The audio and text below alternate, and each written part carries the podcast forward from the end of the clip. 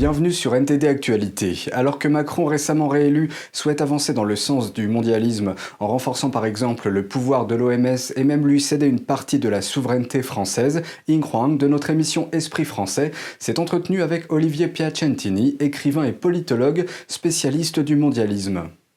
S'agissant du dernier mandat possible pour Macron, le politologue Olivier Piacentini pense que le président français va maintenant montrer son vrai visage, qui est selon lui plus proche du communisme que du libéralisme. Parce que le libéralisme, on l'oublie souvent, c'est la concurrence libre et non faussée. Mais aujourd'hui, il n'y a plus de concurrence libre et non faussée. Pourquoi? Parce que les multinationales payent 8% d'impôts sur les sociétés. Quand les sociétés, petites, moyennes ou même grandes, mais enracinées, sociétés nationales, en payent 27-28% on n'est pas encore dans le communisme pur et dur, mais enfin, euh, d'année en année, on évolue toujours un peu plus dans ce sens-là. Vous savez, l'Union soviétique elle-même, c'était 75% de part de dépenses publiques par rapport à l'État. Aujourd'hui, on est à 62. Sous le général de Gaulle, en France, on était à 34. Pour Piacentini, la production française est handicapée par une surtaxation dont les multinationales sont exonérées. On handicape la production et avec l'argent recueilli, on distribue aux gens pour qu'ils consomment qu'ils maintiennent leur consommation. Mais puisque la production française ne suit pas les moyens qu'on donne aux gens pour consommer, bah, qu'est-ce qu'ils font? Ils achètent des, produits euh, étrangers. On a remplacé la production de richesse, puisqu'on a fait fermer des pans entiers de notre économie, on a remplacé la production de richesse par de la fabrication d'argent, via la dette. Et ça, c'est de la fausse monnaie, si vous voulez. Et la fausse monnaie, elle s'annule tout le temps elle finit par s'annuler automatiquement. C'est l'inflation. Cependant, la semaine dernière, le ministre des Finances, Bruno Le Maire, s'est dit confiant qu'un accord sur la mise en œuvre d'un impôt minimum mondial sur les sociétés pourrait être trouvé d'ici le 17 juin. Mais un marqueur fort de l'état de l'économie française pour Piacentini est l'agriculture. L'agriculture française aujourd'hui, pour la première fois, est en déficit, c'est-à-dire qu'on importe des denrées alimentaires alors que nous sommes le pays agricole par excellence dans le monde. Mais ça veut bien dire qu'il se passe des choses qui vont très mal. La France qui se vide de son économie est aussi en passe de céder une partie de sa souveraineté à l'OMS. Pour Macron, il s'agit là d'aider à préparer le pays à faire face à de futures crises sanitaires. Mais peut-on faire totalement confiance à l'OMS C'est quand même étonnant. Euh, en début de la pandémie, tout a été fait pour minimiser, masquer et surtout, je dirais, exonérer le gouvernement chinois de toutes ses responsabilités ces contradictions qui sont de plus en plus patentes, qui créent un malaise et, je dirais un déficit de confiance au sein des peuples occidentaux qui commencent aujourd'hui à se rendre compte qu'on veut les engager dans une voie qui est mortifère. Et c'est ça qui crée la résistance. Le coût de la vie est en hausse dans l'Union européenne et en France, la nouvelle Première ministre s'engage à faire du pouvoir d'achat la priorité numéro un de son gouvernement. David Vives a rencontré un économiste qui lui a dévoilé le problème qui, selon lui, va provoquer un appauvrissement de la population. Sur ce marché parisien, les prix ont récemment grimpé en flèche. Qu'il s'agisse du prix de la viande ou des légumes, l'inflation touche de près les Français. La semaine dernière, l'Union des consommateurs, l'UFC Que Choisir, a estimé que les prix à la consommation avaient augmenté de 6,1% par rapport à l'année dernière. La nouvelle première ministre française, Elisabeth Borne, a désigné vendredi le coût de la vie comme la première priorité du gouvernement alors qu'elle présentait sa feuille de route. Nous allons poursuivre et amplifier ces actions. Des lois d'urgence pour le pouvoir d'achat seront les premiers textes de ce quinquennat. Elles seront examinées par la nouvelle Assemblée dès la reprise de ces travaux. Selon le ministre de l'économie et des finances, Bruno Le Maire, la France n'est pas le seul pays touché par l'inflation. Mais je rappelle que cette inflation, elle est à près de 8% en Allemagne, près de 9% en Espagne, et plus de 11% aux Pays-Bas. L'inflation est déjà à un niveau jamais atteint depuis plus de 36 ans. Et selon les estimations du gouvernement, elle pourrait atteindre 6% d'ici juin. Selon l'économiste Philippe Muret, c'est un phénomène qui est appelé à durer. Et ça concerne ça les prix de détail, donc le coût de ce qu'on achète, ce que le consommateur achète. Mais dans l'industrie, c'est encore pire, puisque là, on est autour de 20% de croissance sur un an ou de 30%. Et c'est un phénomène qui est durable puisqu'en fait, ça fait déjà 8 mois en zone euro qu'on commence à avoir le problème. Mais il affirme que l'inflation actuelle est très différente de celle des années 1970. Cette fois, l'impact sur le coût de la vie sera plus fort. Et c'est pas du tout une inflation de type années 70, où c'était, on a un cycle économique, on avait des hausses de salaire importantes qui finissaient par devenir trop importantes pour l'économie, on finissait par de l'inflation. et on va en fait euh, finir par une récession où ils vont prendre donc une triple peine sur tout le cycle économique. Selon Murray, la guerre en Ukraine n'est qu'un facteur d'inflation. Mais elle a eu un grand impact sur les économies de l'UE. Ça a aussi évidemment un impact énorme sur l'économie européenne, puisque ce train de sanctions va nous amener, ben, ça fait qu'on a perdu le marché extérieur russe, on va l'abandonner aux Asiatiques, ça déstabilise des entreprises comme Renault qui sont obligées de céder leurs filiales en Russie. Par exemple, les sanctions économiques imposées à Moscou ont fermé la porte aux transactions avec la Russie. Mais l'impact le plus important sur les économies européennes sera la hausse des prix de l'énergie. Selon Murray, la croissance d'un pays est profondément liée à l'énergie. En fait, l'Europe va payer son énergie le plus cher du monde puisqu'elle refuse d'acheter l'énergie là où elle est proche et abondante.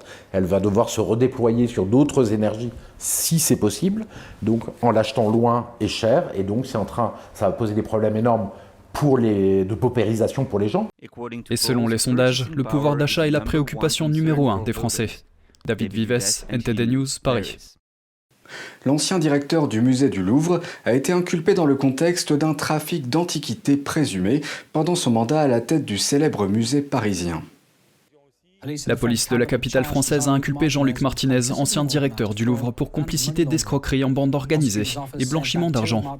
Le bureau du procureur a déclaré que deux anciens collègues de Martinez, au département des antiquités égyptiennes du Louvre, avaient également été placés en garde à vue cette semaine, mais relâchés sans charge. Selon les médias français, les enquêteurs cherchent à déterminer si Martinez a fermé les yeux sur les faux certificats de provenance de cinq antiquités égyptiennes. Martinez a quitté l'année dernière la direction du Louvre, poste qu'il occupait depuis 2013. Il est aujourd'hui ambassadeur de la France pour la coopération internationale dans le domaine du patrimoine. Ces missions incluent la lutte contre le trafic d'œuvres d'art. Au Royaume-Uni, un groupe multipartite de 110 législateurs a écrit au ministère des Affaires étrangères pour demander un audit des avoirs au Royaume-Uni des fonctionnaires de Hong Kong et de Chine liés à des violations flagrantes des droits de l'homme. Au Royaume-Uni, une lettre signée par 86 députés et 24 membres de la Chambre des Lords cite un rapport récent de l'ONG britannique Hong Kong Watch. Le rapport indique que cinq fonctionnaires et six législateurs de Hong Kong, qui sont complices de violations continues des droits de l'homme, possèdent actuellement des biens immobiliers au Royaume-Uni. La lettre demande instamment au ministre des Affaires étrangères de profiter du deuxième anniversaire de la loi sur la sécurité nationale de Hong Kong pour examiner l'audit des actifs. L'une des principales signataires, la députée Siobhan McDonough, a déclaré Nous devons nous demander ce que signifie être complice et si notre rhétorique des droits de l'homme est conforme à la réalité. Un autre signataire principal, Lane Duncan Smith, a déclaré, je cite, Le ministre des Affaires étrangères devrait tirer les leçons de la réponse occidentale unie à la guerre brutale de la Russie en Ukraine. L'examen des avoirs permettra une liste de sanctions de type Magnitsky spécifique à Hong Kong contre les fonctionnaires responsables de violations des droits de l'homme. Aux États-Unis, l'administration Biden aurait pris contact avec l'industrie pétrolière pour discuter du redémarrage des raffineries fermées, une tentative de la Maison-Blanche de s'attaquer au prix élevé de l'essence. La réouverture des raffineries permettra-t-elle de réduire le prix à la pompe? Donma de NTD s'est entretenu à ce sujet avec Jason Isaac, expert en énergie. Jason, merci d'être avec nous aujourd'hui. Pour faire face à la hausse des prix, la Maison-Blanche cherche visiblement à redémarrer les raffineries qu'elle avait faites fermer. J'aimerais avoir votre réaction. Est-ce que vous êtes optimiste? Non, ce n'est pas optimiste. C'est un dernier effort désespéré et cela prolonge la série de l'administration Biden qui tend la main et supplie le Venezuela, qui supplie l'Iran pour son pétrole, alors que nous avons ces ressources juste ici en Amérique du Nord. Cela va prendre une année, peut-être 18 mois, pour rouvrir les raffineries qui ont été fermées. Pourriez-vous nous rappeler brièvement le rôle des raffineries? Les raffineries dont nous parlons sont vraiment en aval, là où on prend le pétrole qui est acheminé vers ces raffineries. C'est ce que le pipeline Keystone devait faire. Il devait amener du brut lourd d'Amérique du Nord, du Canada vers les États-Unis, vers le golfe du Mexique, où il serait ensuite raffiné en produits tels que le diesel, l'essence, les plastiques. Ces raffineries sont le lieu où nous obtenons les produits qui alimentent vraiment notre pays. Donc Jason, est-ce que nous ne produisons pas assez ou est-ce que nous ne raffinons pas assez?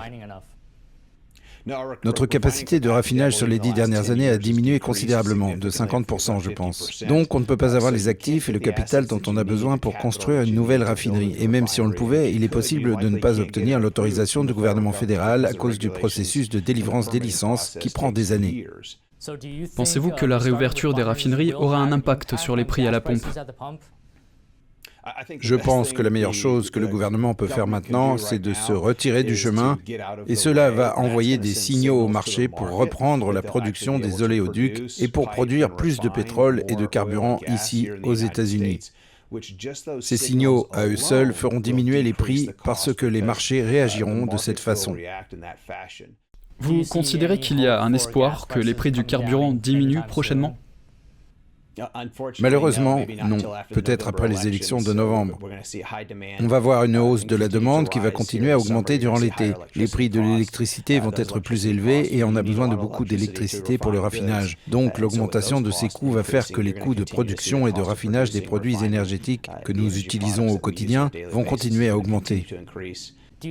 Est-ce que vous avez des conseils pour les Américains qui sont impactés? Tout à fait. Ils doivent contacter leurs élus et leur dire de choisir l'indépendance énergétique américaine. Nous devrions construire des oléoducs, nous devrions rouvrir et construire, mais le ministère de l'Intérieur et le EPA, l'Agence de protection de l'environnement, autorisent les éoliennes qui produisent de l'électricité quand le vent souffle, mais ils n'approuvent aucun nouveau contrat d'oléoduc ou d'installation de raffinage, et c'est terriblement préjudiciable. Donc, nous devons amener ces bureaux à écouter les représentants élus. Jason Isaac, directeur de Life Powered, merci beaucoup. Merci à vous de m'avoir reçu.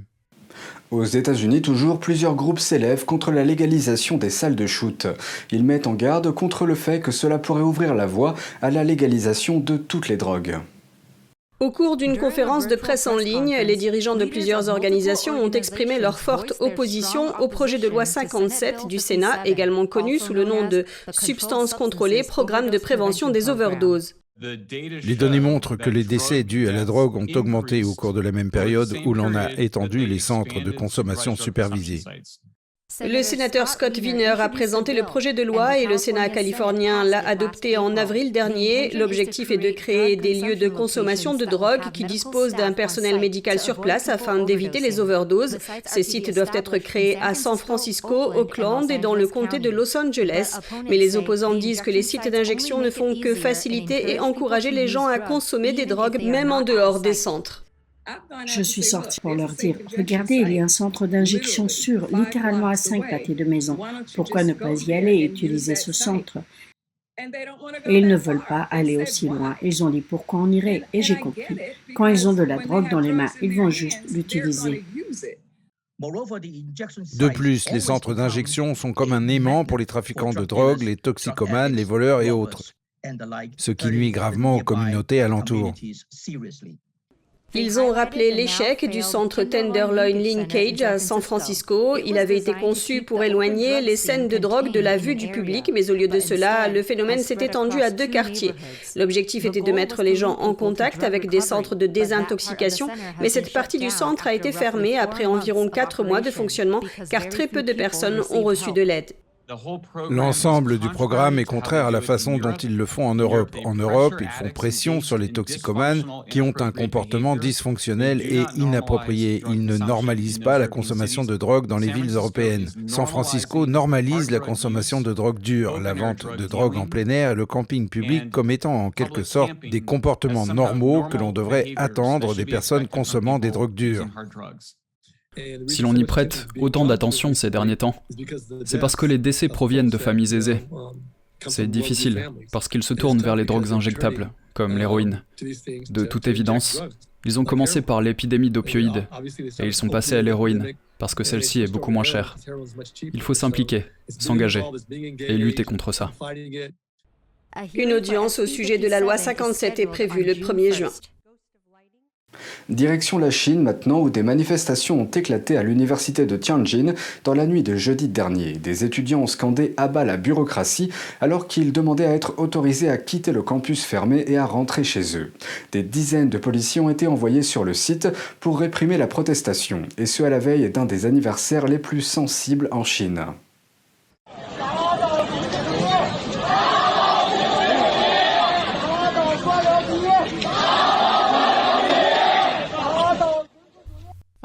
Après plusieurs larges manifestations dans les universités de Pékin, une autre a éclaté à l'université de Tianjin dans la nuit de jeudi.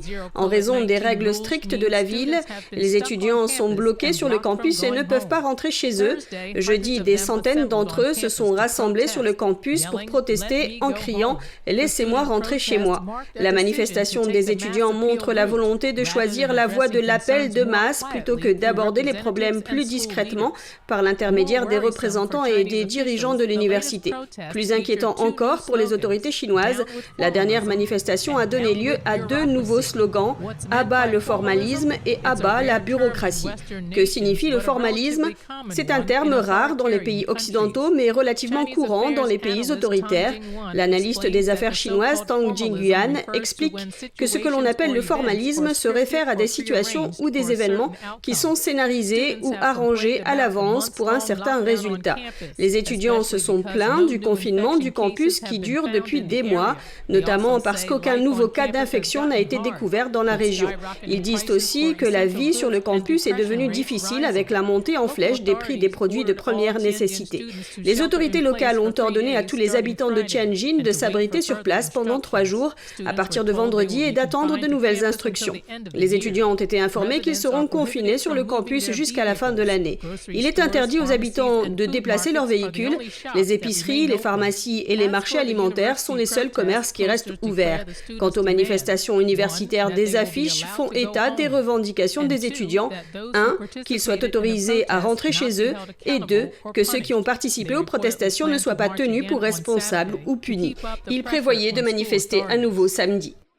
Le savez-vous, une grande partie des médicaments consommés par les Américains est produite en Inde. Ce pays est le troisième producteur mondial de médicaments en volume, mais il est fortement dépendant de la Chine pour les matières premières. Sean Marshall de NTD nous explique comment l'Inde tente de remédier à cette situation de dépendance. Un tiers des pilules médicales consommées aux États-Unis sont fabriquées en Inde. L'Inde est le troisième plus grand fabricant de médicaments en volume, mais l'Inde est très dépendante des composants qui viennent de Chine. Selon un rapport du gouvernement américain, l'Inde importe 68% de ses composés pharmaceutiques actifs de Chine, car ils sont bon marché. Un autre rapport situe ce chiffre à 85%. Et selon un autre rapport, les médicaments qui utilisent ces ingrédients chinois comprennent la pénicilline et l'azithromycine. Pour remédier à cette situation, l'Inde a lancé un programme d'incitation à la production. Ce programme vise à inciter l'industrie à augmenter la production locale de ses composants, de sorte que la dépendance à l'égard de la Chine puisse être réduite dans une certaine mesure. Deepak Jotwani est le vice-président adjoint de la société de notation ICRA Limited, la filiale indienne de Moody's. Cette société procède à la notation de crédit de sociétés pharmaceutiques indiennes. Selon Jotwani, l'investissement total s'élève à environ 210 milliards de roupies indiennes, soit environ 2,5 milliards d'euros. Nous nous attendons à ce que la dépendance globale à l'égard des importations, qui atteint actuellement 65%, diminue de 25 à 30% au cours des 5 à 6 prochaines années. Et certaines des plus grandes sociétés pharmaceutiques indiennes sont impliquées, notamment Sun Pharmaceutical Industries, Dr. Reddy's Laboratories, Lepin et Aurobindo Pharma. Sean Marshall, NTD News. Revenons en Europe et plus précisément en Allemagne. Alarmée par la perspective d'une pénurie alimentaire mondiale, l'Union européenne souhaite que le maximum de terres soit consacré aux céréales, au détriment même de la biodiversité. Mais le nouveau gouvernement vert de Berlin s'y oppose. Eddie Etken de NTD nous en dit plus. Après l'invasion de l'Ukraine par la Russie, la Commission européenne a décidé de permettre aux agriculteurs de cultiver temporairement les terres mises en jachère pour renforcer la biodiversité.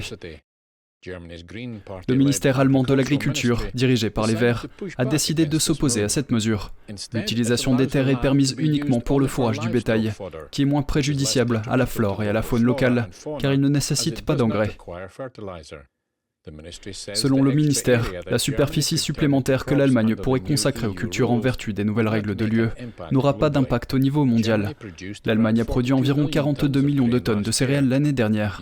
L'utilisation des 170 000 hectares de terres en jachère aurait augmenté la production annuelle de 600 000 tonnes, soit moins d'un pour cent de la production céréalière annuelle de l'Ukraine. Lukas Feienhorst, un agriculteur biologique des environs de Berlin, se félicite de la position du ministère allemand. En général, la plupart des agriculteurs auront tendance à établir des jachères sur des zones à faible rendement ou sur des zones qui sont peut-être gorgées d'eau, qui ont des rendements particulièrement faibles ou qui sont peut-être des lisières de forêt ombragées. Mais au final, ce sont généralement ces zones qui sont peut-être aussi particulièrement précieuses sur le plan écologique. Selon Schweienhorst, l'oiseau Haut-Orlan en est un autre exemple, puisqu'il aime se reproduire sous les branches surplombant les bords de son champ de seigle. Les données publiées cette semaine montrent que l'UE a pris du retard en matière de conservation des écosystèmes et de la biodiversité au cours des cinq dernières années. Mais pour de nombreux agriculteurs allemands, le débat sur la récolte de cette année était déjà trop tardif. Ils sont maintenant plus préoccupés par les règlements qui seront imposés pour la récolte de l'année prochaine. Eddie Etken, NTD News. C'est la fin de ce journal, merci de l'avoir suivi. Restez avec nous pour la suite de nos programmes.